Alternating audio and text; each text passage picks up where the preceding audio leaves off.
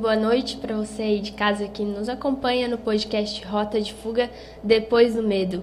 Hoje com a voz um pouquinho anasalada, mas não é Covid, gente, é sinusite que começou a esfriar um pouquinho e já começa a atacar, né, meninas? Comigo aqui está a Ju e a Rafa. Elas são duas das mães que, infelizmente, estão vivendo momentos muito difíceis nas últimas semanas, desde que vários casos de abuso sexual foram descobertos em uma creche, um centro de recreação infantil, ali no município de Itapema. Hoje elas vieram aqui conversar com a gente, falar um pouquinho abertamente de tudo que elas estão passando, de tudo que elas estão vivendo, como elas estão, falar um pouquinho da, do caso, dos diversos casos, dar mais detalhes pra gente e, como mães, né, falar como está sendo essa difícil batalha e essa luta pela justiça para que a justiça seja feita. Ju, seja muito bem-vinda, sinta-se à vontade. Rafa, seja muito bem-vinda, sinta-se à vontade. Olá, obrigada. Gostaria de agradecer o convite, né, a gente poder estar tá fazendo a expondo o nosso caso aqui na cidade também, por conta, quanto mais gente ficar sabendo disso, apesar dele estar foragido, a maioria de Itapema, quase todo mundo já sabe, a gente quer estar divulgando para mais lugares possíveis para tentar encontrar ele. Quem tiver, né, quem viu ele, as imagens foram repercutidas. Vocês têm um Instagram para falar sobre isso, né? O Justiça por Itapema? Isso, isso, aham. Uhum. A gente criou o Instagram né, justamente para isso, para dar voz ao, ao caso, né? Porque quanto mais for divulgado, a gente sabe que hoje em dia as redes sociais é o, o que mais ajuda nessa hora, né? Uh, então, além de vários outros meios que a gente tem de poder expor ali as fotos e tal. No começo a gente não, não, não podia divulgar a foto dele, porque até então ele era continua sendo suspeito, mas ele ainda não era foragido, né? Então agora ele é foragido e a gente tá todo dia postando foto dele, todo dia para quem souber. Tem vários lugares que ele possa possa estar, né? E que ele tem familiares em cidades que a gente sabe aqui por perto, então quem vê ou achar que, que viu, que teve caso de pessoas ligar que achou que, que era parecido e tal, a gente denuncia, né? Denuncia, qualquer informação qualquer é bem-vinda, né? Qualquer denuncia, porque a gente sabe que a maioria dos casos são, de quando tem foragido são resolvidos através de denúncias, né? E é muito importante. Ju, você foi a, teve uma primeira denúncia lá em 2019, né, sobre uma criança de 5 anos. Esse caso acabou sendo arquivado, foi feita a investigação da Polícia Civil e depois ele foi arquivado no fórum. E depois, agora já neste ano, nas últimas semanas, o primeiro caso a ser divulgado, depois disso vieram vários outros, né? O primeiro caso foi da sua filha, né? Sim. Então, foi. Jamais, né, desconfiaria de uma coisa dessas, porque ele sempre passou muita segurança para nós. Então, nesse dia, minha filha já há algum tempo, ela estava lá na recreação desde de outubro, eu acho, final de setembro para outubro. Então, algum tempo ela já vinha, quando eu ia dar banho nela, ela fechava, tipo, não deixava nunca eu lavar direito as, as partes íntimas ali dela, né? E fechava a perna, falava que doía. Aí eu falava, ah, se tá doendo, então a mamãe vai te levar no médico. Daí ela dizia, não, não dói nada. Daí deixava. Eu não, como minha filha única, achava estranho, mas pensava que poderia ser alguma manha. E aí foi nesse dia que ela chegou da recreação, ela não gostava de dormir na recreação. Uh, e ela falava, ah, mamãe, eu só gosto de dormir em casa, mas nunca falava nada, assim, tipo, adorava o tio Bruno. E aí nesse dia ela chegou, eu fui dar banho nela e quando eu fui lavar ela, ela chorou e falava que estava doendo, daí eu levei ela na cama para conseguir passar um lencinho umedecido. E quando eu passei, né, que ela chama de perereca, daí passei o lencinho, daí eu vi que estava machucado perto ali dos pequenos lábios e tinha um pouco de sangue, tipo um corte assim. Aí eu passei o lencinho e saiu sangue no lenço. Aí eu fiquei um pouco horrorizada, mas jamais desconfiei. As, primeiro não suspeitou dele? Não, nunca. Jamais desconfiei que pudesse ser algo do tipo. Mas assim, ó, do nada saiu da minha boca, alguém mexeu aí. E aí ela pegou ele na hora, já, sim, mamãe, o tio Bruno. Tipo, ela falou muito natural. E até na hora que ela falou isso, eu pensei, nossa, por que que eu fui perguntar? porque eu não vou conseguir nem chegar lá nele e falar isso. Eu tava com vergonha, me sentindo tipo envergonhada de levantar essa suspeita para ele. Falar para ele, ai, a minha filha falou isso, porque imagina se fosse uma injustiça e não, realmente não tivesse acontecido isso, tipo tudo que acontece, né? Hoje em dia Itapema tudo tá atrás dele, conhece ele, então eu ia acabar com a vida de uma pessoa sem ter certeza que era. Daí no momento eu falei para ela, daí eu disse, e o que que ele levou você no banheiro, ele secou você? Daí ela disse, não, foi na hora do soninho. Daí ela disse, ele fez assim com a mão na minha perereca igual uma faca. Daí ela fez o gesto com a mão. Aí eu já comecei a estranhar, né? Para ela ter um relato desses, dificilmente seria mentira. Ela tem quantos anos? Ela tem quatro anos e dois meses. Então, ela recém fez quatro anos, seria um pouco difícil ela inventar uma coisa dessas, né? Mas também por muito confiar na pessoa.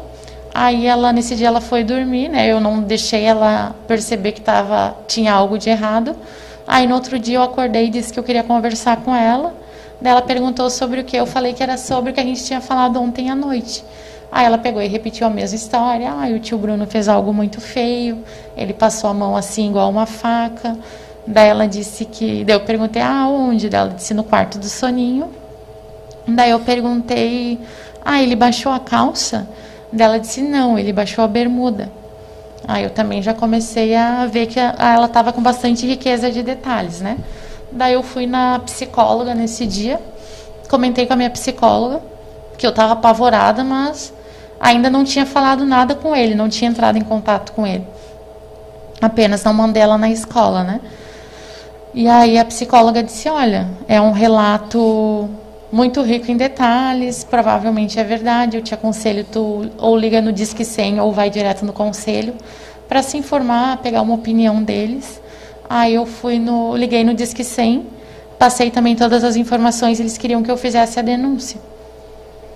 E eu não sabia o que fazer, né? Tipo, se eu fazia denúncia. Você se... chegou a contar para mais familiares? Não. Eu fui contar depois, assim, que já tava. Que eu tinha certeza que era verdade, entendeu? Porque daí eu fui no Disque 100, daí depois, conselho tutelar, me aconselharam fazer um boletim de ocorrência para fazer o exame, né, a perícia. Aí a gente fez a perícia e deu que o ímã não estava rompido, mas tinha um machucado ali, a lesão. E daí no depois do exame pronto, eu isso o exame na quinta-feira a gente fez aconteceu na terça, aí na quinta a gente fez o exame e na quinta noite eu descobri que ele já respondia por um processo que ocorreu, né? Foi lá em 2019, 2020, com uma menininha também, na época tinha 3, 4 anos. E daí eu descobri que ele já respondia esse processo. E daí eu liguei os fatos, então que realmente o que a minha filha estava passando era verdade. Então eu entrei em contato com esse pai. Aí ele me contou toda a história. Batia tudo assim, é, com quase todas as crianças ali era a mesma coisa que acontecia. No quarto do soninho, tipo, ficava tocando as crianças. E aí ele pegou e eu falei para esse pai. Daí esse pai, quando eu falei com ele, ele pegou e disse: "Ah, não consegui fazer mais nada". Peguei meus cartões e fui lá para frente da recreação entregar o meu cartão para os pais que estavam deixando os filhos lá naquele momento para falar que aconteceu com a minha filha e eu estava sabendo que aconteceu com outra. Porque esse pai também, ele ficou, já tinha passado mais de um ano e ele ficou naquilo. Tá, no dia quando a filha dele falou, ele foi lá meio que ameaçar o Bruno. E daí o Bruno processou ele por calúnia e difamação. E aí o pai pensou assim: fez aquilo, tipo, tava defendendo a filha. Que é normal, né? Perder talvez a, a cabeça perde de uma razão, situação claro, dessa, perde, né? automaticamente você perde a razão, porque assim, é você falando de uma pessoa, então, que daí ele dizendo que Sim. ele estava sendo caluniado, difamado, é. então, e assim, era só uma pessoa uhum. falando, então ainda ficou que era a imaginação da filha dele, uhum. né? Pelo que a gente ficou sabendo é. que era a filha dele estava imaginando. Aí foi onde eu questionei, eu disse, tá, e agora eles vão dizer que então tem mais de 20 crianças imaginando a mesma coisa. Todas juntas, as crianças de um ano a sete anos combinaram de imaginar a mesma situação, a mesma coisa. E aí? E aí quando esse pai foi lá, o Bruno já avistou ele, tipo, ele não foi para fazer barraco, ele discretamente estava entregando os cartões. E aí o. Pra tentar alertar é, os outros pais. Isso. O Bruno já avistou ele e, tipo, já começou a mandar mensagem para os pais no grupo do WhatsApp, grupo de pais, né? Grupo não, lista de transmissão. É, ele nunca fez é. grupo, né? Ele só mandava uma mensagem para todos. Vocês mães, vocês não tinham contato uma com as outras A gente nem se conhecia antes disso. A, a Ju eu encontrei algumas vezes ali na, na, no portão ali, mas assim, não, nunca conversamos, era só, né, boa tarde, enfim. E outros pais também cheguei a encontrar, mas a gente não se conhecia, não tinha grupo, nada. Era só ele mandava essas mensagens com é, uma lista de transmissão, né? Prezados pais, né? É. Sempre estava escrito assim em cima. E foi no dia 7, na sexta-feira, que ele mandou, assim, que tinha um indivíduo nas redondezas da, da recreação caluniando... Isso lá em 2019? Não, agora. Agora. Isso agora. No dia 7, ele mandou essa mensagem. No 7 de maio. Isso, mandou essa mensagem dizendo que tinha um indivíduo nas redondezas da recreação caluniando e difamando a recreação, né? Ele nunca, não disse que que estava que tava caluniando ele. Aí eu disse assim, nossa, sério, não tô sabendo de nada, eu respondi, né? Aí ele disse sim e tal, mas ficou por isso. Tipo, não, ele não falou o que, que era calúnia, eu também não perguntei, porque como a Ju disse, era acima de qualquer suspeita. Tipo, a gente confiava muito, muito, muito, muito na, na recreação, confiava muito nele, que as crianças adoravam. Até você perguntar para minha filha hoje se ela gosta dele, que ela, se ela quer Elas lá, não ela tinham medo. sim. Não, medo nenhum. Eu ia buscar, ela não queria vir. Então, assim, você normalmente desconfia quando teu filho chora, quando teu filho não quer ficar. Teve alguns casos que as crianças choravam, mas bem pouco, a maioria das crianças adoravam ir lá. Aí ele mandou essa mensagem no dia 7. Ficou, né? Daí na segunda-feira eu mandei o comprovante que eu tinha feito o pagamento da, da mensalidade. Aí ele, uns 15 minutos depois, vem uma mensagem enorme, um texto enorme no, no, no meu WhatsApp que ele mandou para outras mães também, dizendo que que ia encerrar, que a recreação da noite para o dia, no caso, daquele no outro dia já não ia mais ter. Que Isso encerrar, depois da sua denúncia. Só que ele não sabia ainda. Ele não né? sabia ainda não sabia. que ela que tinha outras denúncias. Ah, ele só sabia é. desse pai que estava caluniando ele na, ali na, na frente da escola, né? Que ele colocou como indivíduo, como se ele não conhecesse é. o indivíduo. Aí, uh, no dia 10, ele mandou essa mensagem na segunda-feira, dizendo que a recreação ia fechar e tal. A princípio, por motivos de saúde dele e da esposa dele. É. Aí eu mandei, os bichinhos chorando, eu disse, eu não acredito. Fiquei, nossa, acho que foi a reação de, de todas as outras mães é. que não sabiam do, de nada ainda, né? Ninguém, até então, a, a Ju só que sabia, né, que, o, que o, esse pai tinha conseguido falar. E aí, ah, quando foi, na, daí a, a minha irmã também tem meu sobrinho que vai lá na recreação, fazia dois meses que ele estava frequentando ela saiu do serviço dela e foi lá. Quando chegou lá, tinha mais umas duas ou três mães lá conversando e querendo saber o que estava acontecendo e tal. Aí disse que eles estavam chorando, a mãe dele estava lá e a mãe dele só dizia: Meu filho não é bandido, meu filho não é bandido. Só que até então ninguém sabia de nada do que estava acontecendo. Então você pensa assim, tá? É um indivíduo caluniando uma pessoa que se diz inocente. Ele não dizia qual, qual era a calúnia, né? Mas eu penso assim, você tá no teu lugar, no teu local de trabalho, um louco começa a difamar você, te caluniar, você vai e fecha as portas do teu local de trabalho e simplesmente não vai mais trabalhar se você não deve nada. Se você não deve, não tem o porquê. Aí ficou por isso, ele fechou. Aí foi depois que foi surgindo, a gente foi descobrindo, né? Da, a, a Ju entrou em contato comigo. Aí na terça-feira, eu e a minha irmã estavam, estavam almoçando na casa da minha mãe um homem, a princípio pela foto do perfil do, do Instagram, um homem escolheu uma foto aleatória dela e comentou assim, só para você saber, ele já tem denúncia de 2019 por abuso sexual e de, contra uma outra criança e tal. A minha irmã ficou assustadíssima, tirou print e apagou na hora. Tirou print e mandou para ele, para o Bruno. Aí ele foi a primeira vez que ele falou sobre. Aí ele disse sim, a gente já está ciente dessa do que está acontecendo. Existe sim esse processo, ele falou, só que já foi até arquivado por falta de provas. Agora é ele que tá que vai ter que provar, que senão, porque senão ele que vai quem vai para quem vai preso. Esse pai que iria preso porque ele tinha processado o pai por calúnia de difamação. Aí tá ali nesse momento você fica naquela naquela situação assim, você não duvida você não, você não duvida, não mas também não acredita 100%, né? Você fica naquela. Aí ficou ali na quinta-feira, eu acordei com uma mensagem da minha irmã dizendo assim, ela me chama de Tata, ela disse assim, Tata, eu descobri que tem mais um caso recente, além desse de 2019, teve um caso da semana passada, que eu acho que era o da, o da Ju, no caso, da filha da Ju. Aí ele já ficou de cabelo em pé, né? Você já começa, meu Deus, então. Até e... então você não tinha questionado não, a sua filha? Não, assim, ela já se queixava também, assim como a da Ju, só que, que nem a Ju disse. A gente já foi julgada por isso também, né, Ju? Ai, como que não perceberam? Ai, como que não viram antes? Ai, como... porque a minha vai desde setembro do ano passado. Só que, assim como a Ju falou, era acima de qualquer suspeita, a gente nunca, nunca duvidou, nunca né, pensou que poderia acontecer uma coisa dessa. A minha, várias vezes no banho, eu ia, ela agia da mesma forma que a da, que a da Ju agia. Né, ela se retraía e dizia que doía, só que ela também dizia que doía atrás. E como ela tem, uh, ela tem o intestino preso, então várias vezes ela, ela diz que dói, né, para conseguir fazer o número 2, enfim. Aí você fica naquela. Então, várias vezes eu perguntei para ela, porque eu sempre fui de conversar. Eu tenho uma mais velha e eu sempre fui de conversar com as duas, sempre no banho. Eu ia do banho e, e eu falo, né? Não, ninguém pode pôr a mão, é só o papai e a mamãe que podem pôr a mão para lavar, para limpar, quando vai Uma no banheiro. Uma explicação que é importante, né, para todos Sempre. os pais fazerem, para até mesmo os filhos contarem se algo Sim. diferente aconteceu. E né? sempre fui conta sempre se alguém fizer alguma coisa, você conta. Aí ela, eu, eu perguntei várias vezes no banho antes disso eu perguntava por precaução, assim, porque a gente sabe que pode acontecer. Então eu sempre perguntava quando ela dizia que do Rio, eu dizia, alguém mexeu? Tem dodói? Só que sem querer você acaba. A sua filha tem quantos anos? Tem cinco. Só que ela tem um atraso no desenvolvimento. A gente faz tratamento de saúde nela. Então é como se ela tivesse três aninhos. Ela, a da Ju tem quatro, mas é bem mais desenvolta do que a minha que tem cinco. Aí eu pedia para ela, só que sem querer você acaba induzindo a criança a responder.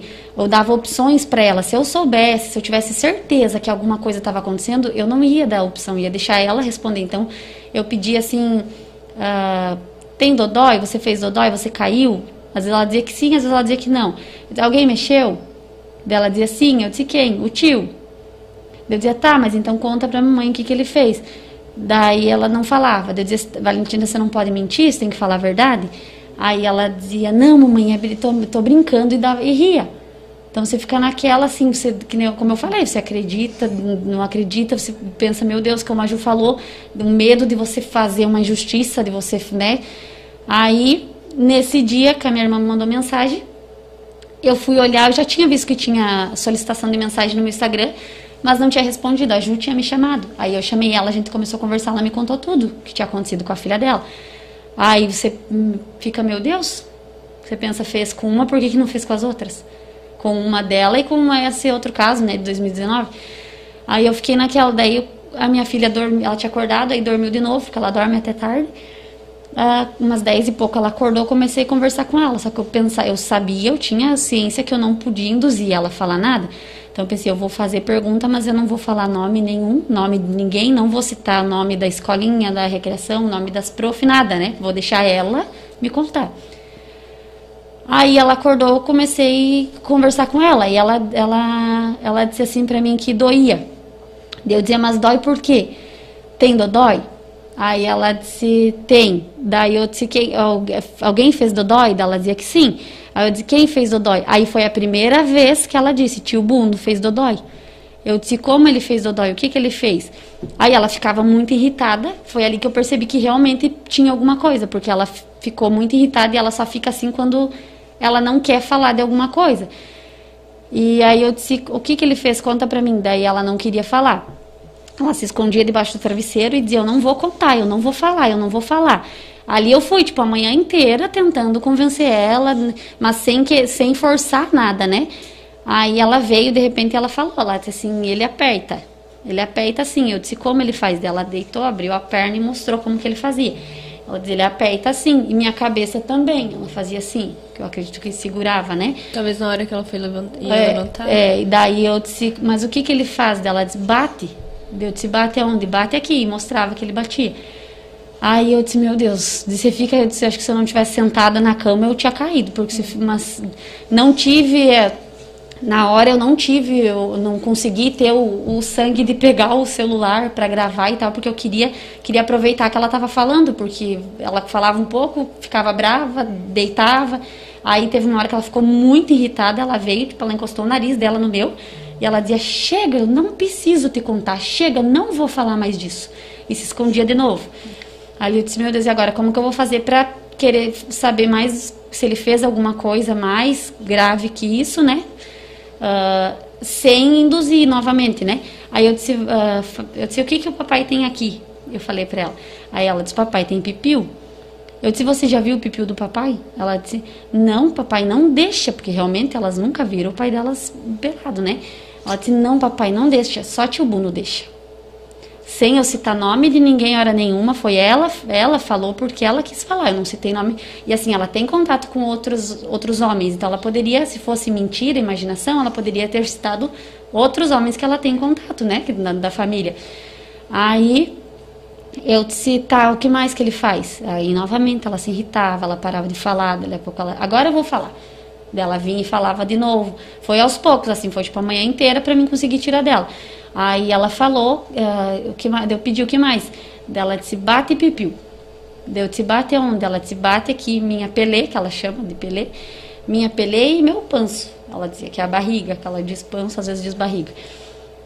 Ali eu fiquei você perde o chão, assim, você fica naquela. Não duvidei hora nenhuma, que era, da, da, a partir daquele momento eu não duvidei mais em nada, porque eu já tinha, uh, sabia de outros casos que tinha acontecido, e ela falando, ela jamais me inventaria uma história dessa, jamais, jamais, eu tenho certeza absoluta que jamais ela teria imaginação para inventar uma coisa dessa. E a criança, se ela nunca Uh, não aconteceu aquilo se ela não viu em lugar nenhum. Ela não vai imaginar não teria uma coisa como dessa. várias crianças Mentir. combinarem de falar uma mesma história. Aí eu pensei assim, eu já tinha antes de meu marido estava trabalhando e eu tinha mandado mensagem para ele contado o que a Ju tinha me falado da filha dela e ele já ficou muito nervoso, começou a chorar. Aí quando ela depois disso ela contou dela, eu pensei agora como que eu vou falar para ele da nossa, né?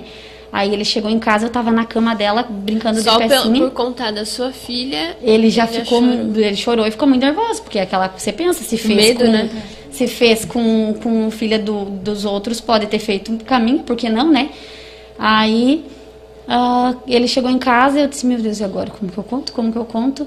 Aí sentamos na cama, ele sentou, normalmente eu acho que como os homens sentam, sentam e ficou assim, com a perna meio aberta, assim, né? Sentou na cama. E eu e ela brincando de pecinha. Mas a gente não tava mais falando disso, a gente tava só brincando.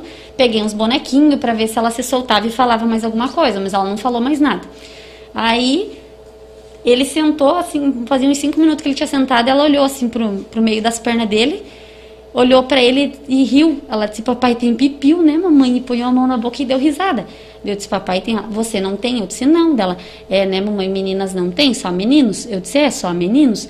Dela olhou para ele, ficou encarando ele, tipo, uma cara meio de braba, assim, daí olhou para mim e disse assim, papai, não deixa ver pipiu dele, mãe. Tipo, meio indignada, assim, né?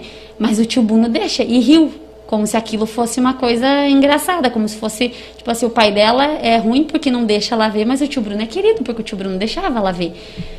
Aí ali você fica, você pensa, meu Deus, de novo, do nada ela falou, ninguém estava mais tocando naquele assunto e ela falou aquilo de novo. E foi, daí eu, a gente almoçou, eu dei. A gente não, né? Nós demos almoço para elas, nem eu nem ele cons conseguimos comer nada. Depois que eu dei almoço para elas, a gente foi na delegacia e eu registrei o boletim de ocorrência. Para elas, você diz você tem mais que Tenho uma filha, duas tem filhas, aham.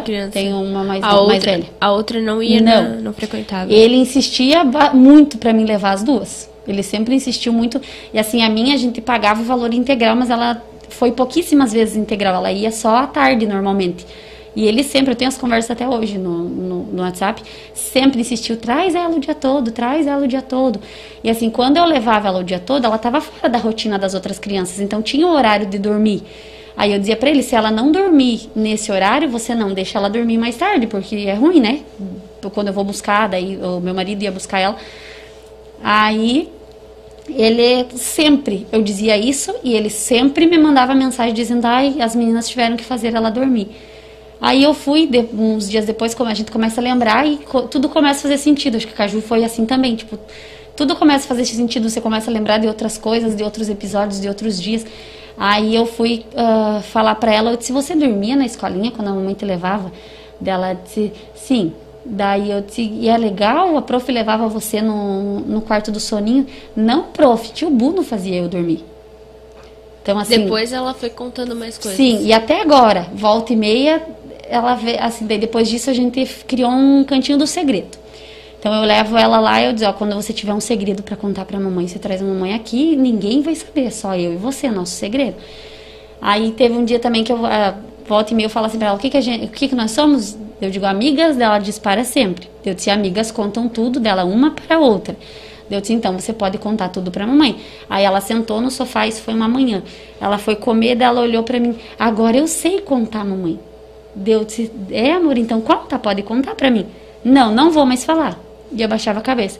Eu disse, tá, então só me conta de quem que você não quer falar. Por que, que você não quer falar? De quem que você não quer falar? Do tio Bruno, não vou falar dele. Sem, de novo, mais uma vez, eu ter citado o nome de ninguém. Aí outro dia ela veio e tampou minha boca muito forte. E eu fico nervosa, fico eh, quando né, passo por coisas que me deixam nervosa, me sai afta na boca, baixa imunidade. Aí eu tava com uma ferida na boca e ela apertou muito forte. Eu gritei, eu disse, não faz assim, faz dodói. Doeu, mamãe? Eu disse, doeu, não pode fazer isso. Tio Bruno fazia assim também. Então, tipo, volta e meia, acho que acontece algumas situações que fazem ela, ela lembrar e ela conta. E ela se sente à vontade de contar. Aí eu disse, é o que mais que ele fazia dela? Já se recusa a falar de novo. Então é quando ela quer. Aí aquele dia que eu levei ela no cantinho do segredo, ela disse assim pra mim, tio Bruno tá escutando. Tipo, falou bem baixinho. Que, então que eu, a gente começa a imaginar, você pensa, provavelmente ele dizia, não conte, não fale, porque eu vou saber, Sim. porque eu vou escutar. E eles são crianças, eles não. Por mais assim que eu disse, é o que conforta a gente, consola a gente uma parte também, é saber que ele não criou esse pânico neles. Que apesar de tudo, eles ainda gostavam dele. Então ele dava, a gente soube que ele dava presentes, ele dava doce para muitas crianças. Ela disse para mim, ganhava bolacha, sabia, mamãe? Daí eu disse, por quê? Mas assim, ela fala coisas jogadas ao vento, digamos assim, sabe? Tipo, não tem um... Aí vocês têm que ir juntando tudo. É, daí eu disse, por que que você... Por que que você ganhava? Quem dava bolacha dela? disse que, era, que ele dava. Daí eu disse, tá, mas por que que você ganhava bolacha? Você se comportava? O que... Aí ela, de novo, ela fica brava e não quer falar. Então, aí a psicóloga já orientou a gente não ficar instigando, não ficar puxando e questionando eles, que é para deixar... Não é para ficar insistindo, mas quando eles quiserem falar, é pra gente sentar e tentar tirar o que a gente pode de, de informação, né? Tentar escutar eles. A sua filha também? Ela fala coisas ainda? Não, por enquanto ela parou, porque a minha filha falou tudo e ela falou bem, entendeu? Tipo, eu não precisei de também mais. É, ficar perguntando. Uh, faz aí, hoje faz uns 23 dias mais ou menos, né, que, a gente, que eu descobri ali dela. Então já faz mais de uma semana que ela não toca mais no assunto. Só, mas para nós assim, até de ouvir o nome dela falar, ai, tio Bruno. Toda vez que eu passo próximo da rua da escola, não é nem na rua da escola, é próximo, ela já fala, mãe, ali é o, mamãe, ali é o tio Bruno, né? É, mas elas, elas não questionam por que não estão indo mais? Não. Não, até eu, eu tava comentando com a Ju antes que eu disse que eu acho que agora outras crianças começaram a falar justamente por isso, porque se sentiram, perceberam que não estão mais indo, não estão mais frequentando, então elas se, eu acho que elas, estão se sentindo mais seguras em, hum. em, começar a contar. Tanto que agora já passam de 20 casos, né? De, acho que já é. tem 20 boletins de ocorrência, né? 22. Olha. E tem outras mães que tinham mais que uma criança uhum. matriculada lá, né? E o fato também acontecia com meninos e meninas, tipo, e não tinha idade, né? É. Não tinha uma... Ah, quantos casos, vocês sabem quantos casos já deram ao total? 22. 22. E esses casos todos já foram ouvidos por... Porque Sim, teve todo, um 22 de boletins de ocorrência, né? Aí, como tá... Só os pais foram no psicólogo por enquanto, né? Só os pais? Vai as crianças ainda não. Semana que vem, acho que vai começar. É. Acho que quase todas as crianças vão começar semana que vem a serem ouvidas, né?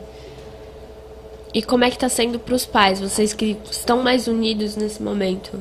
Sim. Sim. Na verdade, a gente não tinha nenhum contato, né? E aí a gente, desde aí que isso aconteceu, eu também, quando fiquei sabendo da minha filha, eu fiquei com um pouco de receio de chamar os outros pais para falar isso. Não sei porque parecia Você que era eu. medo? Sim, parecia que era eu que estava fazendo algo errado. Tipo, ah, eu vou chamar e a pessoa vai, pode estar tá achando que é mentira minha e vai lá falar para ele. Porque realmente ele era aquela pessoa que a gente indicava para todo mundo a recreação. Tipo, eu indiquei, meu sobrinho É. começou a ir lá porque eu indiquei pra minha irmã. Então fazia dois meses que ele tava. Então, imagina- é. Seu sobrinho também foi vítima? Ele não fala, né? Ele tem dois anos e cinco meses. Só que ele apresentou muitas mudanças assim no comportamento, muitas mudanças. A minha irmã vai trocar, ele fica muito brabo, ele fecha as pernas, ele diz: "Não peita, mamãe, não peita".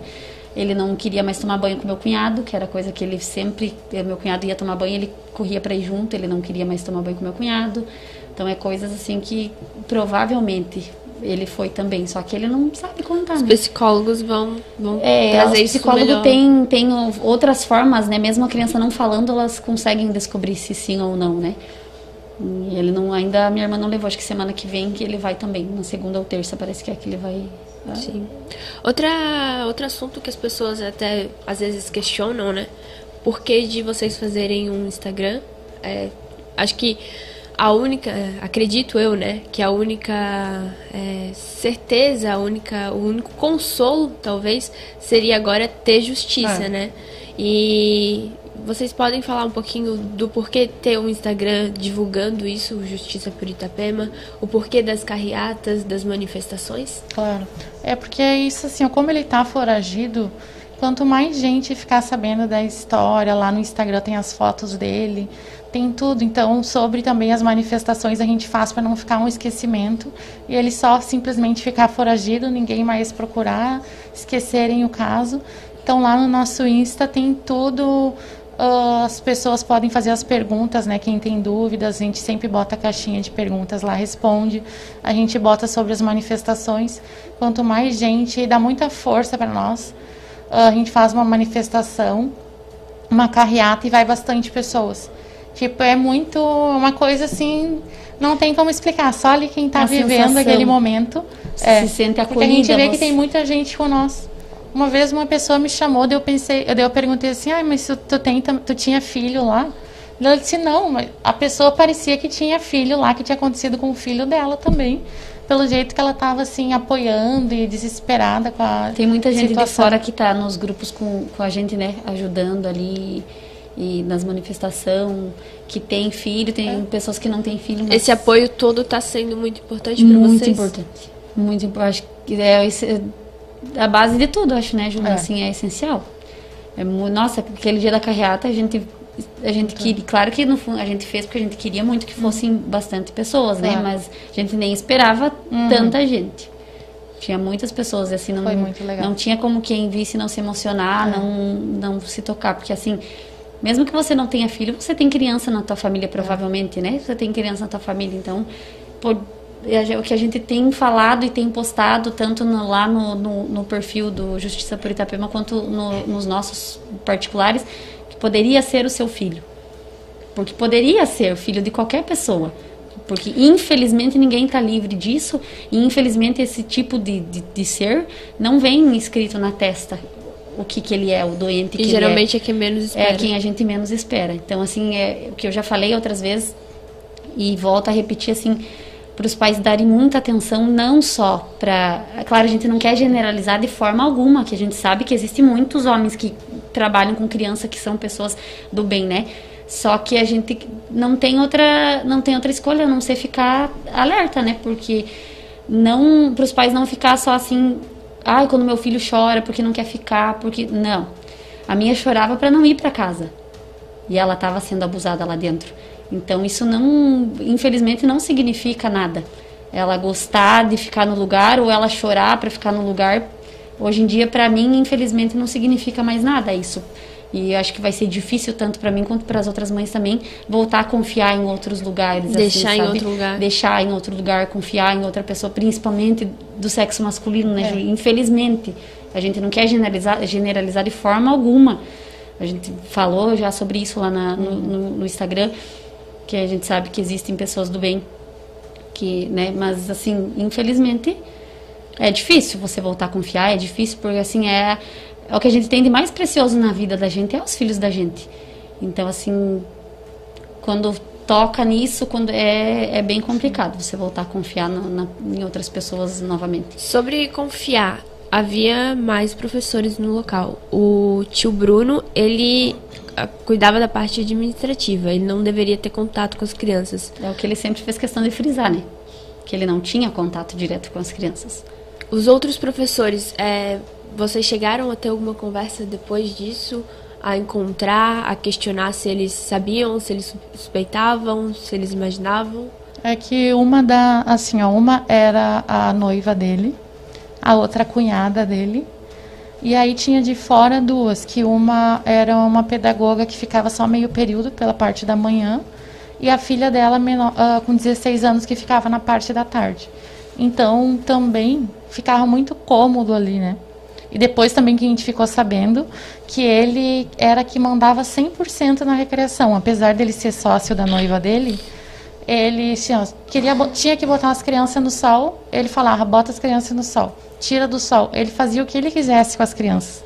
E tanto que a gente só ficou sabendo agora, né, que ele que fazia as crianças dormir. Se ele olhasse assim, ah, essa tá com sono, e não tinha o horário do soninho que dormiam todos juntos.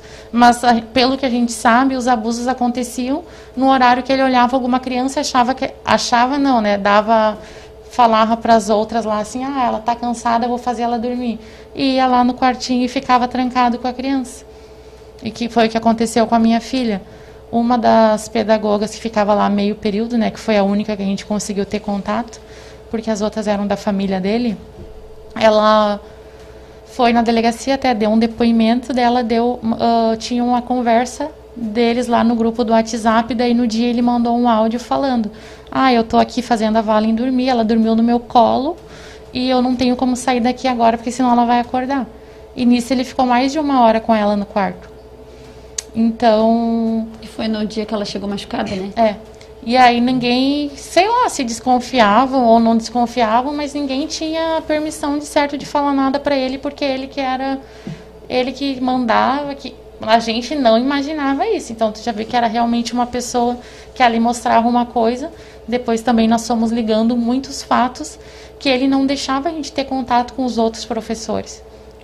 Com a tipo, mulher era, dele, é, né? Com... E no dia a dia vocês não, não pensavam nisso? Tipo, ah, a gente sempre fala com uma pessoa, tem confiança nele, então não via necessidade vezes de falar ela, com outras pessoas? Outras vezes eu entre... a maioria das vezes eu entregava a minha filha para ele, né? Ele que abriu o portão, eu largava ela ali e, e saía. Mas teve várias vezes que veio a mulher dele ou vinha a cunhada dele, mas nunca sozinhas. Ele sempre estava atrás. Uhum. E assim, hoje em dia a gente começa a lembrar é. desses episódios e lembra que assim, elas não abriam quase a boca. Hum. Elas falavam e olhavam para ele. Então, tipo, a gente vê assim que ele tinha um, um, um poder, não sei, um, sobre elas, assim, entende? Então, assim, eu acho muito difícil que elas não sabiam de nada. Eu acredito, assim, que elas possam nunca ter visto.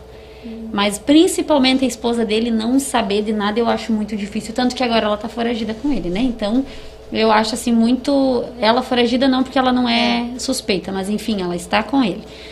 Uh, eu acho muito difícil ela não não saber de nada, porque eu penso assim, eu sou casada fazem 12 anos.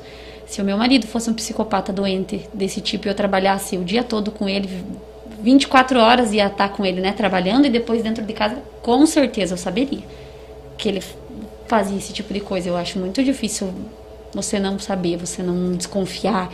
E assim, é o que a gente fala, assim, que dói muito pensar que uma mulher sabia, porque infelizmente de homens a gente sempre espera coisas desse tipo, né?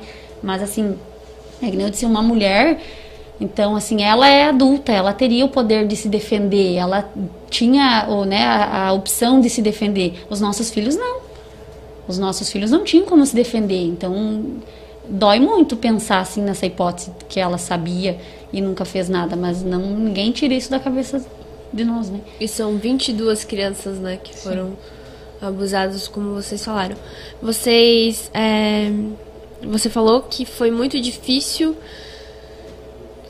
é, ir até a polícia, fazer o boletim de ocorrência, denunciar e, e tudo mais. Mas hoje te alivia saber que você ajudou outras mães a saberem, outras crianças a pararem de ser abusadas e até mesmo futuras crianças que poderiam ser? Claro, isso na verdade é eu não estou assim pior com a situação por conta disso, porque eu para mim o lado positivo, que querendo ou não tem um lado positivo, esse lado está pesando muito mais do que aconteceu com a minha filha, porque ali ela tá, ela foi molestada, abusada. O fato de não ter tido a penetração, eu acredito, espero que não gere um trauma tão grande nela.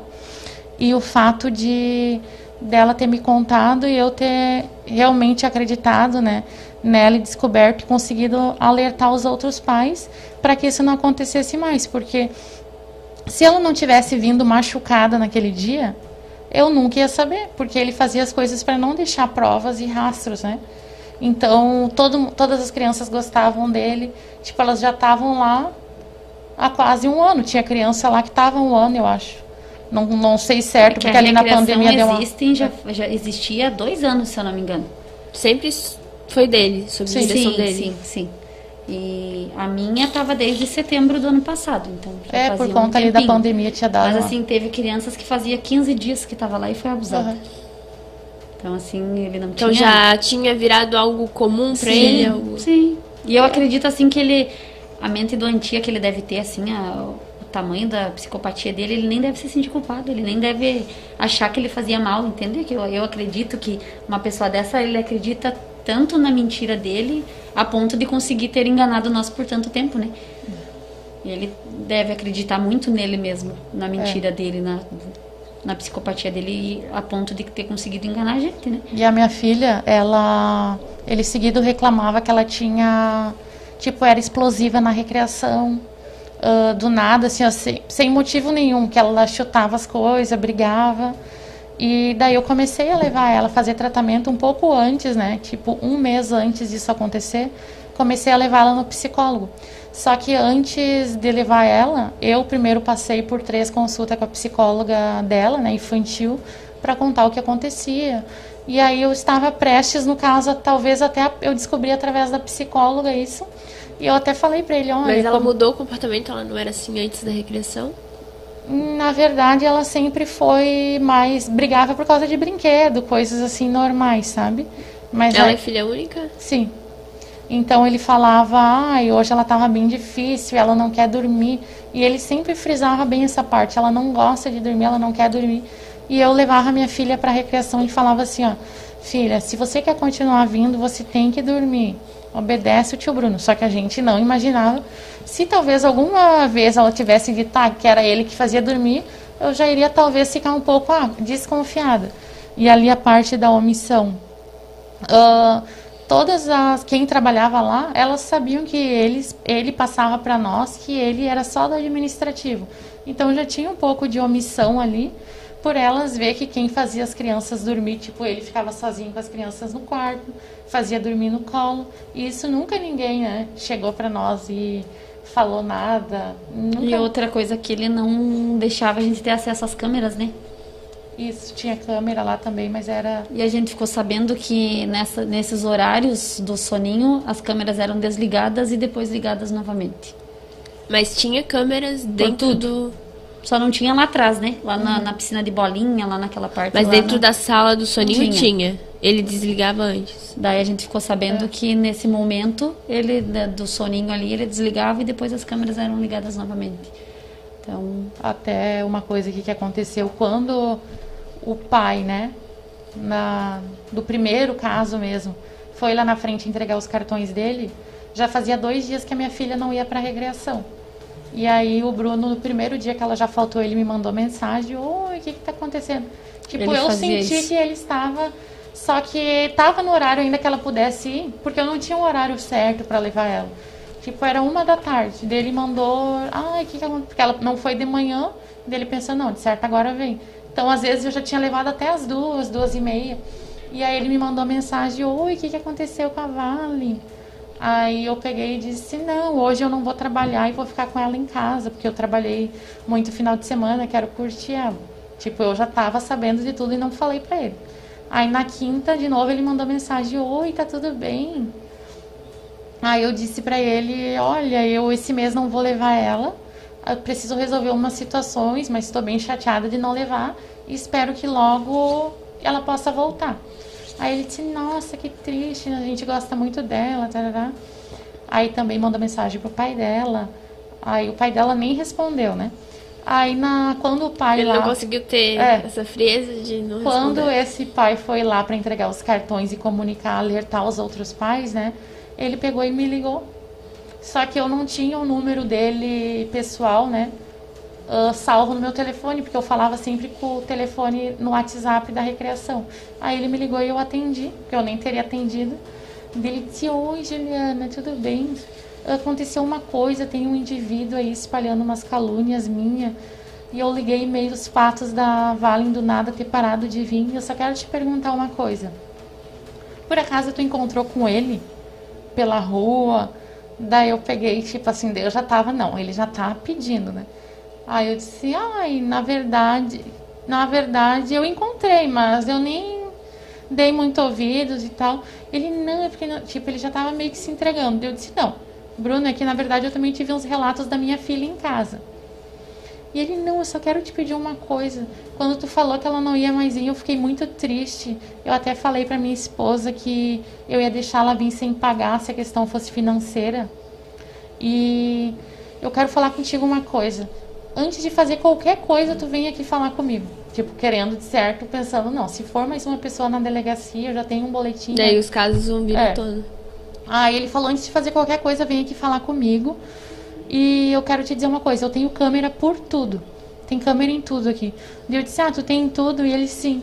Eu disse, inclusive no quarto do soninho? E aí ele disse, tem. Daí Eu disse, ah, então tá, Bruno, agora eu estou indo trabalhar, mas segunda-feira eu vou aí. E eu quero ver do horário que a minha filha entrou na recreação até o horário que ela foi embora, tudo que aconteceu com ela. Não importa quantas horas eu fiquei aí dentro, mas eu quero assistir. E aí ele já desconversou e disse: Ah, então tá, Juliana. Eu vou ver se eu ainda consigo essas imagens. Tipo, era menos de uma semana. E a gente sabia que ficava gravado por 14 dias. Que eu, numa outra época, alguma funcionária já tinha precisado, eles já tinham precisado assistir as imagens, por ter sumido alguma coisa lá dentro. Aí ficava por 14 dias. E quando ele me ligou, fazia uns 4, 5 dias, ele disse pra mim que ah, ia ver se ainda conseguia e já não me ligou mais. E aí, como esse pai também ele foi lá na frente da recreação, o que, que ele pensou? Era uma sexta-feira. Se alguém né, me encontrasse e falasse isso que aconteceu, eu, como mãe, iria chegar em casa já ia perguntar pra minha filha: Filha, aconteceu alguma coisa? Tipo, também. Do mesmo jeito que eu perguntei, né? Sem dar opções pra ela me responder, deixar a pergunta bem aberta de respostas.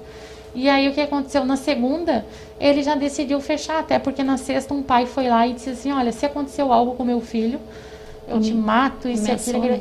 Então, pela segurança de vida dele, olha quantos casos até hoje, 22 casos.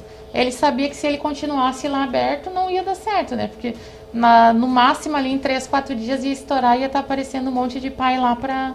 Que realmente a vontade que a gente tem é de ir lá, agredir, perde a cabeça numa hora dessa. Só que a intenção dele daí foi essa, de querer sair de bom, bonzinho ainda. Teve pais assim, falando, nossa, não desiste do teu sonho. Vamos, tipo, super triste pela situação que ele tava fechando por saúde. Aí para Ele alguns alegou saúde. então. motivo de saúde. dele e da mulher dele, que estavam trabalhando demais ultimamente, tinham engordado bastante, tinha gerado problemas de saúde por conta disso. É enorme a mensagem ali que ele mandou, né? Um texto enorme. Aí, só que o que a gente o que a gente achou estranho é isso, porque se você não deve, por que que você vai fugir, né? Aí, outra coisa que a polícia teve lá tirando todos os aparelhos, né, pe- pegando a, como é que fala? Os DVR. é, do- das câmeras e tal. Só que ele já tinha ido um dia antes da polícia ir lá, ele já tinha ido lá e tirado tudo que é dele. Então a gente acha que se tinha alguma coisa que incriminava ele, ele tirou antes É, da polícia. Na né? verdade, ali pelo inquérito que eu tenho ac- acesso, ele foi lá, daí pediram para ver né, as, as imagens do dia que a minha filha tava e ele não conseguiu acessar. Daí o policial civil falou para ele: "Ah, então deixa, tu autoriza eu levar para delegacia pra gente tentar ver de lá?" Aí ele autorizou, daí levaram para delegacia, não conseguiram acessar nada e mandaram para a perícia, que também na perícia tinha só três dias gravado, daí já era dias que ele já estava ciente do que estava acontecendo, que daí era até final de semana e segunda foi o dia que ele fechou. Tipo, então as câmeras, né, que até para nós pais eles passavam, ó, quando precisar acontecer alguma coisa vai poder ser usado, né? Aí, final das contas, ele, claro, né, não ia, se ele fazia coisa errada, não ia servir para nada aquelas câmeras. Aí a, não conseguiram acessar nenhuma imagem das câmeras lá de segurança. Nas manifestações, foi, é, nas manifestações, é, falaram sobre um caso é, específico de uma criança que foi passado margarina. Vocês têm mais detalhes sobre isso? Vocês sabem o que aconteceu? Foi uma outra mãe, né? Uhum. Não sei se ela tem, se vocês acharem que não pode falar, é, eu não, é que é, foi muitos casos e essa mãe não é tão próxima de mim. É, então não, a gente prefere não falar uhum. porque, uhum. né, a gente não, ela não, não falou se a gente claro. poderia comentar, então a gente prefere não falar. Porque... É que são muitos casos. Né? É. é. Não, Mas essa realmente teve uma teve um caso assim. Mas teve um caso Tipo, para lubrificar, um passar a margarina. Da... É. E a menina deu detalhes, né? É. Mas enfim, a gente não quer e hoje, assim, vocês, qual a esperança que vocês têm em relação a isso? A, assim, de justiça, mas em relação aos filhos de vocês? Ai, que a gente pede, eu acredito, não só eu, com todas as mães em oração e pede para Deus para que não fique nenhum trauma, né? Algumas crianças eu acredito que vai ser quase impossível, os maiores, né? Tipo, de, que tem crianças de 6, 7 anos. 6, 7 anos. Então eu, o mais velho foi 7 anos? 7 anos, né? Eu acredito que seja quase impossível ele não lembrar disso, né? E o que a gente pede é isso, que não fique nenhum trauma, que não fique nada uh, ah, para frente, né? Que não gere nenhum um tipo de trauma. Que eles não lembrem, na verdade. A gente, o que a gente mais pede é que eles não lembrem. Mas que se por um acaso eles venham a lembrar disso mais tarde, que não gere nenhum trauma, né? Que não, não atrapalhe nada na, lá para frente na vida deles. E é como a gente já disse lá no Instagram e já postou várias vezes que a gente não quer fazer justiça com as próprias mãos, né? E até porque teve gente E esse é o pensamento de todos os pais? De todas as mães, de todos os pais. Claro que, como a Ju disse na hora, quando está a vontade realmente é matar. É você ir atrás, é você fazer pior do que ele fez para o teu filho. Só que a gente sabe que não é assim que vai resolver. Então, é bem contraditório você lutar por justiça fazendo cometendo um crime também, né? Cometendo um, uma coisa que não é legal. Então, é, é, vontade a gente tem, mas não é, a gente sabe que não é assim que vai resolver. E teve gente falando para nós que, ah, porque ele fugiu por culpa de vocês, porque vocês foram para mídia, porque vocês foram na frente da casa dele. Só que quando a gente foi para mídia e quando a gente foi na frente da casa dele fazer manifestação, ele já tinha fugido, né, Ju? A gente não sabia disso, mas quando a gente Inclusive espalhou... essa manifestação, quem está nos acompanhando, ela está disponível lá no VIP Social. A gente fez a cobertura da manifestação ao vivo, está lá no YouTube, no Facebook e também no site, né, para quem quiser acompanhar. Então assim, não assim, ele podia alegar, né, que ah, ele fugiu por porque temeu pela vida dele, né? Mas não, a gente não tinha até ele ter fugido, a gente não tinha feito nada. Ele, ele a gente fez depois que ele já tinha fugido. Nós não sabíamos, é claro, nós achávamos que ele estava lá dentro do apartamento, mas ele já não estava, ele já tinha fugido antes de sair o, o, o mandato de prisão. E, então, assim, não tem. Aí ele nem foi. Eu disse: é tão inocente, é tão inocente que ele não quis. Um inocente, você vai fazer o quê? Você vai fugir? Não, você vai tentar provar tua inocência, né? Você vai. E então ele não foi nem prestar o depoimento. No dia que ele tá, que estava marcado para ele prestar o depoimento dele, o advogado dele ligou na delegacia e disse que o cliente dele estava com suspeita de Covid, não ia poder comparecer. Dois dias depois ele fugiu. Então é bem, bem contraditório, né? Bem uma pessoa que se diz inocente e foge. O inocente que estava sofrendo calúnia fechou o local de trabalho dele, se ele é tão inocente. Então não tem como. Agora, a imaginação, como eu já falei antes, a imaginação de 22 crianças, as crianças todas estão imaginando. Quantas crianças iam na, na creche? Vocês têm noção da, de quanto o número ah. de crianças que frequentavam o local? Não tenho noção. Uma vez que eu tinha perguntado, tinha na média de 35, mas aí eu não sei se. É porque tinha dois turnos, né? Eu sei que quando a minha filha começou aí, ele disse que tinha de 7 a 10 crianças que estavam frequentando, que naquela época, até o preço que ele me fez é nossa, era um preço muito barato em vista das outras das outras recreações, das outras escolas, porque ele tinha comentado que quase entraram em falência, né, durante a pandemia ali, então ali em setembro eles resolveram fazer essa promoção. Então eu entrei pagando um preço muito bom, né? Achei que eu estava saindo ganhando, né? E quando eu tava pagando pra ele abusar da minha filha, né? Aí, assim, ele sempre foi muito compreensivo, uma pessoa muito querida, uma pessoa muito aberta a, né, a conversar, mostrava, acontecia alguma coisa, minha filha caía, com todas as mães, acho que ele fazia a mesma coisa, a criança caía, se machucava, ele mandava o vídeo da hora que aconteceu, mostrando como que se machucou, como que caiu.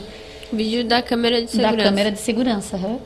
Então, a, principalmente a respeito de valores, né, ele sempre foi muito compreensivo. Esse último, nesse dia que eu mandei o comprovante de pagamento, a mensalidade da minha filha estava atrasada. Eu tinha conversado com ele, ele disse que não, que não ia me cobrar nenhum real de juro, que era para mim pagar quando eu pudesse, que não tinha pressa. Aí teve uma vez que ele veio me chamar para falar que a recreação ia funcionar só até as 6 horas. E eu estava indo buscar a minha às 6 e meia. Aí eu disse para ele, ah, e, e, isso era final de, de, ano, então a gente, o nosso estabelecimento estava ficando até mais tarde aberto, né? Até 10, 11 horas, ali no final do ano. E eu disse para ele, então, infelizmente eu vou ter que tirar ela daí, porque eu já estava precisando que ela ficasse até mais tarde um pouco, né? Então até às seis para mim não, não é viável. Aí ele, não, não, não, não, vamos conversar, vamos, espera então até amanhã, eu vou conversar com a Maiara, vamos ver o que a gente resolve. No outro dia ele me mandou... Maiara era a esposa, esposa dele. dele, que trabalhava lá. No outro dia ele me mandou mensagem dizendo que, que ele ia. Estavam pensando em abrir uma, uma turma até as 9 horas da noite, se eu tivesse interesse, para me dar o nome dela. E ali ele abriu, né, uma turma que, e eu, graças a Deus, nunca levei. Porque aí eu e o meu marido chegamos no consenso dizendo, não, fica só um aqui, nem que se apure um pouco para atender, mas é muito tarde deixar ela 8 horas da manhã e buscar às 9 horas da noite. Eu disse, não, é muito tempo e a gente ficou com dó dela. Não, então a gente vai se revezando, né? Fica só um aqui. Normalmente ele ficava, por ser homem, ficar até mais tarde da noite, né? E ele pegava ela às seis e meia, sete horas. Ele pegava na recreação. Eu, eu levava lá no, no nosso estabelecimento. Eu ia para casa com ela, daí ficar com elas em casa, né? E a gente nunca levou, mas ele ficou um bom tempo, né? Acho que até janeiro eles ficaram trabalhando até as 9 horas da noite com as crianças. E daí depois disso voltou ao horário normal. E como eu disse para ele, problema de, de para quem estava decretando falência uns meses atrás, de uma hora para outra, dinheiro não era problema nenhum para ele. É bem, bem estranho. E para encerrar, que a gente já está ficando com o tempo estourado, meninas, eu queria saber de vocês, assim, como vocês se sentem, como é que é o dia de vocês agora, depois de saber disso, porque é, a gente viu né, na manifestação, principalmente no dia que era para ser cumprido o mandado de prisão dele, lá em frente, vocês estavam lá, a gente estava lá acompanhando. É realmente doloroso de ver, né? Doloroso de, de presenciar. Como está sendo para vocês assim? Onde vocês estão buscando forças? Eu acho que agora vocês puderem falar assim, né? Eu acho que agora tá não dá para dizer que tá mais fácil, né, Ju, entre aspas assim, porque uma tá sempre ali no grupo, chega a ser até engraçado, né? Já tem dias que tá uma chorando, uma desesperada, uma passando Criou-se uma amizade. Sim, muito forte. Assim, a gente briga até como irmã, né? Uhum. Conversa como irmãs e briga como irmãs, assim, tipo, é muito engraçado, assim, o que, que é, tirando, né, toda essa, a, a, tragédia em si, foi uma coisa boa que a gente tirou disso tudo, assim, é. a amizade, assim, a gente conversa ali, então tem dias que tem uma que está muito mal, uma, duas, porque são várias, né? Que estão muito mal, então as outras que estão um pouquinho melhor aquele dia dá força para aquela, no outro dia é o contrário, e assim a gente vai se fortalecendo. E é como a gente disse, a única coisa que a gente quer disso tudo agora é justiça, e a gente só vai se calar, entre aspas, né? Se calar quando ele estiver preso. A gente só vai parar de gritar, a gente só vai parar de clamar por justiça quando ele estiver preso. Enquanto isso, a gente não vai sossegar, não vai deixar isso cair no esquecimento, não vai deixar isso ser abafado, porque é 22 crianças que ele. E for, assim que a gente sabe, né? Fora. É. As que não falam, que As que não falam, né? 22 crianças que a gente tem certeza que aconteceu. Fora as que não falam, que tinha bebê de um ano e pouquinho. Que então os pais nunca nem vão saber se realmente é. aconteceu é. alguma coisa, né? Então, pensa a situação do. E esses pais que, que, né, que têm as crianças tão mais novas que não falam tudo mais, eles também estão juntos? Sim, Sim, a maioria. Sim. A gente não tinha assim o contato de todos os pais, né? A gente não sabe, o nosso grupo hoje ali em média tá com 20 mães. Mas e depois, assim, no começo É. era menos, depois foi, foram nos procurando, né? Foram, ah, começaram a ver nas É. redes sociais e foram nos chamando. Mas algumas mães tinham mais que uma criança, tinham duas Sim, crianças. sim. lá. Tinha mães que já tinham tirado, É, né? Recentemente, tipo há um mês, há dois meses, É. tinham tirado as crianças de lá porque conseguiram vaga na, no município e começaram a chamar nós Uhum. e descobriram que sim, que as crianças delas também tinham sido abusadas. E já tinham saído da recreação, E às caso, vezes né? também na delegacia chega boletim de ocorrência que não é. A gente não conhece as pessoas. Que não Então, era tipo, de lá, né? Provavelmente ex-alunos. É, eu, eu que frequentavam antes, né? Não estava no momento. Não estava frequentando, mas através das nossas denúncias de Instagram, de tudo, viram o que estava acontecendo e fo- conversaram com os filhos e aí os filhos relataram.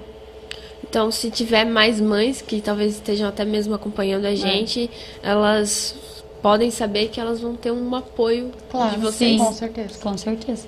E ali, assim, é um lugar que é, uma se sente acolhida pela outra. Sabe? Como eu disse, quando uma tá mal, a outra ajuda, dá força, né? E assim, eu tô buscando muita força é, de Deus, assim mesmo, sabe? É muita oração, é muita. Porque não tem. Não tem porque assim, a vontade que a gente tem de, de, de deitar numa cama e de chorar é muito grande. Você tem vontade de, se- de assim, você se culpa muito, você pensa como que eu não percebi, como que eu não vi, eu deixei minha filha passar por isso tanto tempo. É, é martirizante assim a situação assim é, é horrível você sentir isso assim você- e eu além de tudo indiquei meu sobrinho também né? Para minha a minha irmã levou meu sobrinho também. Então não tem como você não se sentir culpada. A gente sabe que o único culpado o único monstro na história é ele. A única pessoa que fez coisa errada foi ele. Mas não tem como você não pensar assim.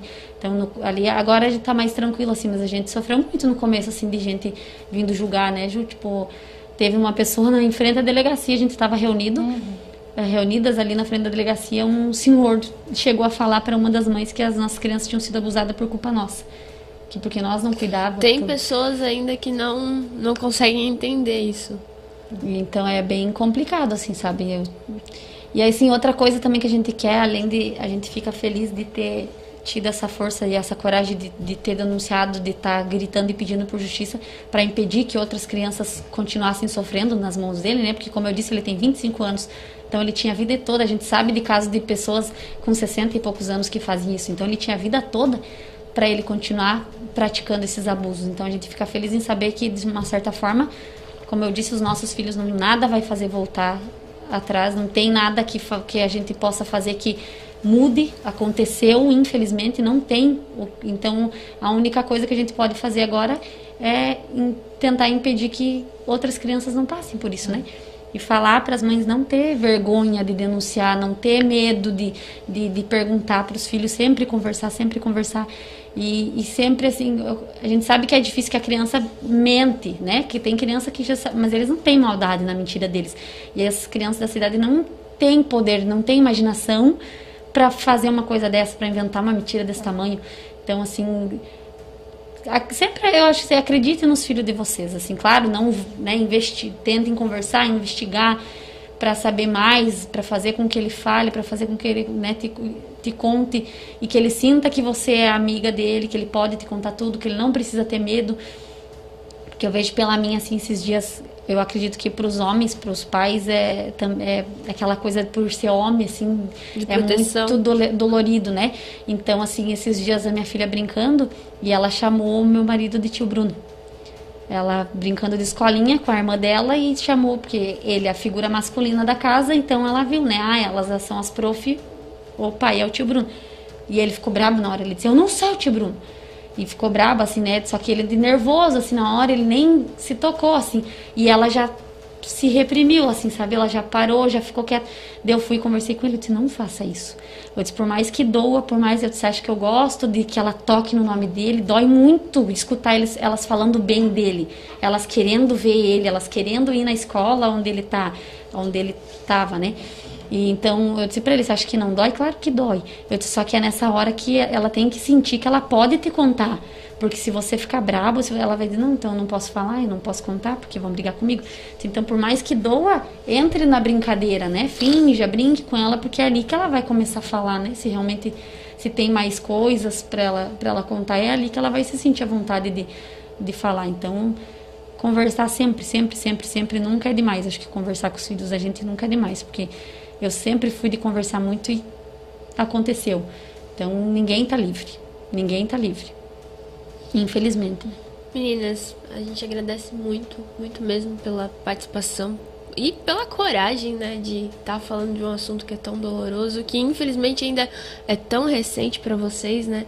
É, eu não tenho filhos, mas é, até a gente que não tem consegue assim sentir a dor de vocês. Imagino quem está em casa que é pai, é mãe, que imagina que poderia ser o seu filho e até mesmo para ajudar, né, outras pessoas a a saber como lidar com a situação, a conversar com os filhos para talvez prevenir um abuso e tudo mais. Todo esse esclarecimento de vocês, toda essa fala de vocês é realmente muito importante. Se vocês quiserem acrescentar mais alguma coisa e acrescentarem, claro, o pedido de justiça que eu sei que é o que vocês mais querem nesse momento, fica à vontade. É, na verdade, ele quanto assim parece que a gente só vai ter paz mesmo quando ele estiver preso, né? Agora, por enquanto, deu uma acalmada de saber que teve o mandato, que não ia ser mais um processo arquivado lá por falta de provas, porque quando eu fui levantar essa situação, eu fiquei com medo, não, só vai ser mais um arquivado, eu vou responder por calúnia e ele vai estar tá lá. Agora a polícia também está fazendo o trabalho deles, uh, investigando, né, tentando descobrir o paradeiro dele. Realmente a nossa nossa paz assim vai se dar quando ele for preso por enquanto, às vezes, ainda eu chego a sonhar com ele. Eu sonho seguido com ele, sonhos estão prendendo. É coisa assim. É que a gente vi, tá vivendo esse pesadelo. Né? É como se você estivesse dentro do. Realmente é como se você estivesse dentro de um pesadelo. E a gente só vai acordar desse pesadelo quando ele for preso. E acho que é importante também, né, Ju, a gente pedir para os familiares dele, que a gente sabe que tem familiares Sim. dele que sabem o paradeiro dele, denunciar. Que a gente sabe que é, é da família, é difícil. É importante lembrar que... a denúncia pode ser feita de forma anônima. Sim.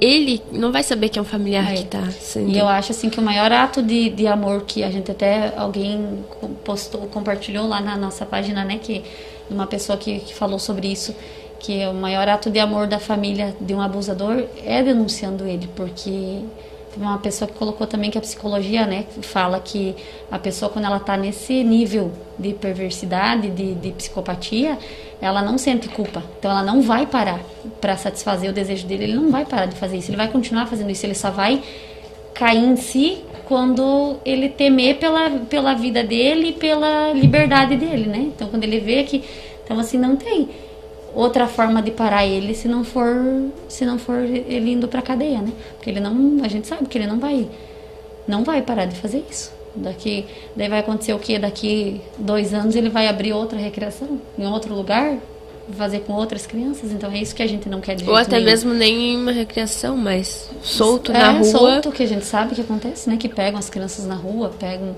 e fazem até coisas piores, né? Então, que a gente pede muito, muito, muito que as pessoas denunciem, que as pessoas denunciem, que, que se vê qualquer coisa, se vê ele. Né, quem conhece o rosto da mulher dele, se vê a mulher dele, também denuncie, porque ela está com ele, provavelmente, porque a família dela não sabe onde ela está. Então, denuncie, porque a gente só vai ter paz e só vai acordar, acordar desse pesadelo quando ele estiver preso. O nome do podcast é Rota de Fuga, Depois do Medo, para falar sobre sobre essa libertação de, né, de viver um pesadelo e depois é, conseguir, de certa forma, ficar um pouco mais aliviado e tudo mais. Mas eu gostaria de fazer uma pergunta específica. É, vocês ainda sentem algum tipo de medo em relação a isso? Na verdade, eu sinto medo que não consigam achar ele. Porque, assim, realmente a nossa vida só vai meio que voltar ao normal quando ele estiver preso entendeu? A gente sabe que ele chegou a pedir, o advogado dele pediu para ele responder em liberdade. Então ele está foragido, mas tentando não ser preso de forma alguma. Está foragido para tentar uh, responder em liberdade. Então, claro, né? Dificilmente algum juiz vai ceder, né, para responder em liberdade, mas assim. Nosso é... medo é esse, só que ele não seja preso, né? Que não encontrem ele, que ele consiga ficar foragido. É, esse é o nosso medo. Mas assim, medo de falar, medo de, de é. forma alguma. Nós, como já, a gente falou, a gente não vai parar enquanto ele não for preso. A gente não vai parar de gritar, não vai parar de ir pra rua, não vai parar de fazer cartaz, de fazer manifestação, Sim. de fazer carreata pedindo justiça enquanto ele não for preso. Então, acho que é uma das coisas, é o que a gente pode fazer no momento, né? Então, e como os filhos da gente não podem fazer isso, a gente está aqui para fazer por eles e a gente não vai parar enquanto ele não for preso. Ju, Rafa, muito obrigada pela participação de vocês, obrigada mais uma vez por esclarecer o que aconteceu, contar, contar a história de vocês, a história dos filhos de vocês. A gente entende que isso dói falar, te agradece muito. É, quem quiser continuar acompanhando, o VIP Social vai continuar fazendo toda a cobertura desse caso. A gente vai trazer as informações para vocês. Se Deus quiser, em breve a gente vai trazer sobre a prisão do, do autor desses crimes, porque abuso infantil, qualquer tipo de abuso é crime, é importante enfatizar isso, qualquer tipo de abuso é crime.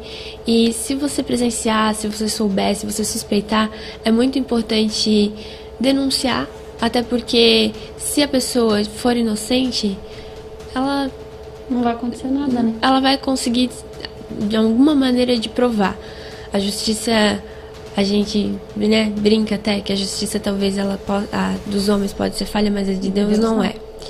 Então, muito obrigada mais uma vez pela participação de vocês. Quem quiser acompanhar também, continuar acompanhando nas redes sociais. Ah, vocês têm o Instagram, né? Que é o Justiça por Itapema. É esse uhum. o, o ID. Vocês podem seguir lá. Vocês é o Instagram que está sendo representar, que representa todo o grupo de mães as que está envolvido, uhum, né? Todas as mães cuidam do, da página ali. E quem quiser acompanhar esse podcast vai estar disponível no YouTube, vai estar disponível lá no Instagram do podcast Rota de Fuga e também vai estar no Deezer, Spotify. A gente vai disponibilizar, disponibilizar todos os links para vocês. Quem quiser acompanhar depois, dirigindo, indo para o seu trabalho, quiser saber um pouquinho mais, entender um pouquinho mais de como tudo isso aconteceu, de como tudo isso veio à tona, é só acessar o podcast. E daqui a 15 dias a gente vai trazer um novo tema, um novo assunto que é muito importante importante e interessante para você aí de casa. Então não esquece de nos seguir, compartilhar, curtir. A sua interação também é muito importante. Agradecemos a participação de todos vocês até aqui e nos, nos vemos né, daqui a 15 dias. Muito obrigada. Muito obrigada, meninas. Nós agradecemos a oportunidade.